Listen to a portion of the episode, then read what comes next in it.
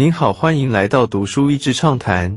读书益智畅谈是一个可以扩大您的世界观，并让您疲倦的眼睛休息的地方。短短三到五分钟的时间，无论是在家中，或是在去某个地方的途中，还是在咖啡厅放松身心，都适合。菜鸟新移民，可能有人还记得，八九年前有一部美国喜剧《菜鸟新移民》。在国外还蛮红的，也可能有人一直追剧追到了第六季完结。但是今天要讲的不是喜剧，而是喜剧的原著——台裔美国人黄移民 Eddie Huang 的自传。书中记录了他的家庭移居美国、适应美国社会规范的过程。身为外人，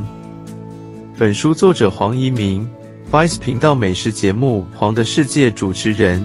也是纽约市包 House 一包餐厅的老板，以及美国亚裔社会的意见领袖之一。黄一鸣因母亲是家庭主妇，让他对烹饪并不陌生。他也在书中分享自己在开一包餐厅前，曾在律师事务所短暂工作过，也曾尝试单口喜剧 （stand up comic），之后才投入餐饮业，开了包 House 餐厅，大获成功。他自己虽然一直以来都有写部落格的习惯，但本书是他第一次出书，也是他第一次写下自己的家庭与成长经验。黄一鸣接受采访时也曾说过：“无法融入美国，感觉自己是个外人，是我写下本书的一大动力。”歧视与辱骂。本书从他的童年开始，他们三兄弟基本上就是在美国长大的。从华盛顿、奥兰多到佛罗里达，黄移民长大的过程中，对自己的身份带来的困境印象深刻。他虽然理解自己是个外人的事实不会改变，但嘻哈与黑人文化也大大帮助他度过融入新学校、面对白人小孩的种族歧视、辱骂的求学过程。书中也能清楚看见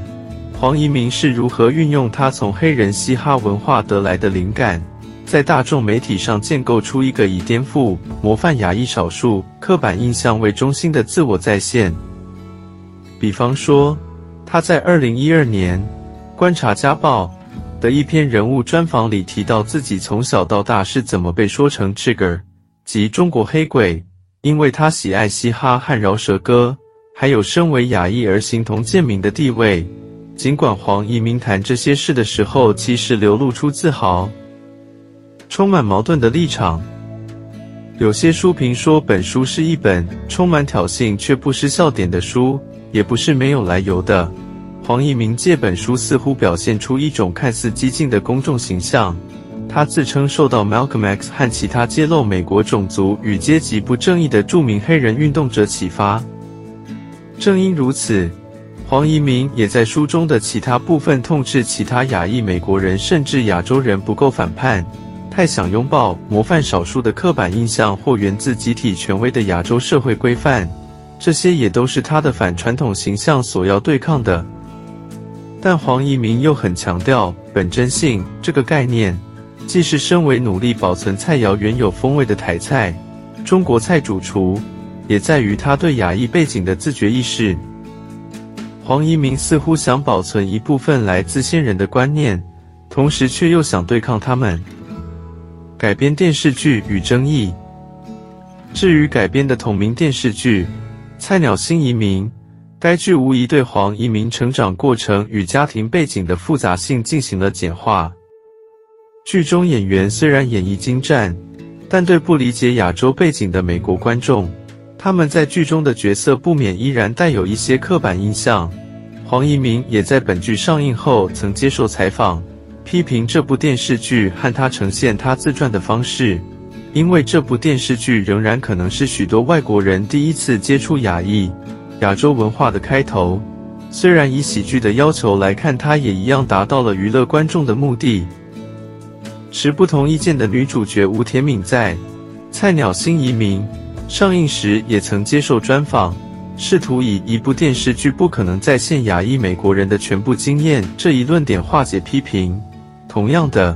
剧组人员也提到了《菜鸟新移民》一剧的历史性地位，即使有着许多问题，这部电视剧仍因它的历史意义而有其重要性，但也希望未来能看到更多更能全面表达台湾亚裔背景立场的电视剧，让更多人能够在面对移民时保持友善、接纳的态度，而非排外的对立立场。我们面对的问题是全球性的，我的节目也是问题之一。我们每一个人都想要更认识彼此，并且渴望了解我们祖先生长的地方，但在追寻的过程中，我们也要抗拒让任何个人或单一声音为整个社群代言的诱惑。黄一鸣，今天的内容就到此为止了，十分感谢大家收听《读书益智畅谈》节目。如果对我们的内容感兴趣，欢迎浏览我们的网站。d a s h e z 点 net，或是关注我们的粉丝团“读书益智”，也可以分享给您的亲朋好友。欢迎继续关注我们下一期节目，下次见。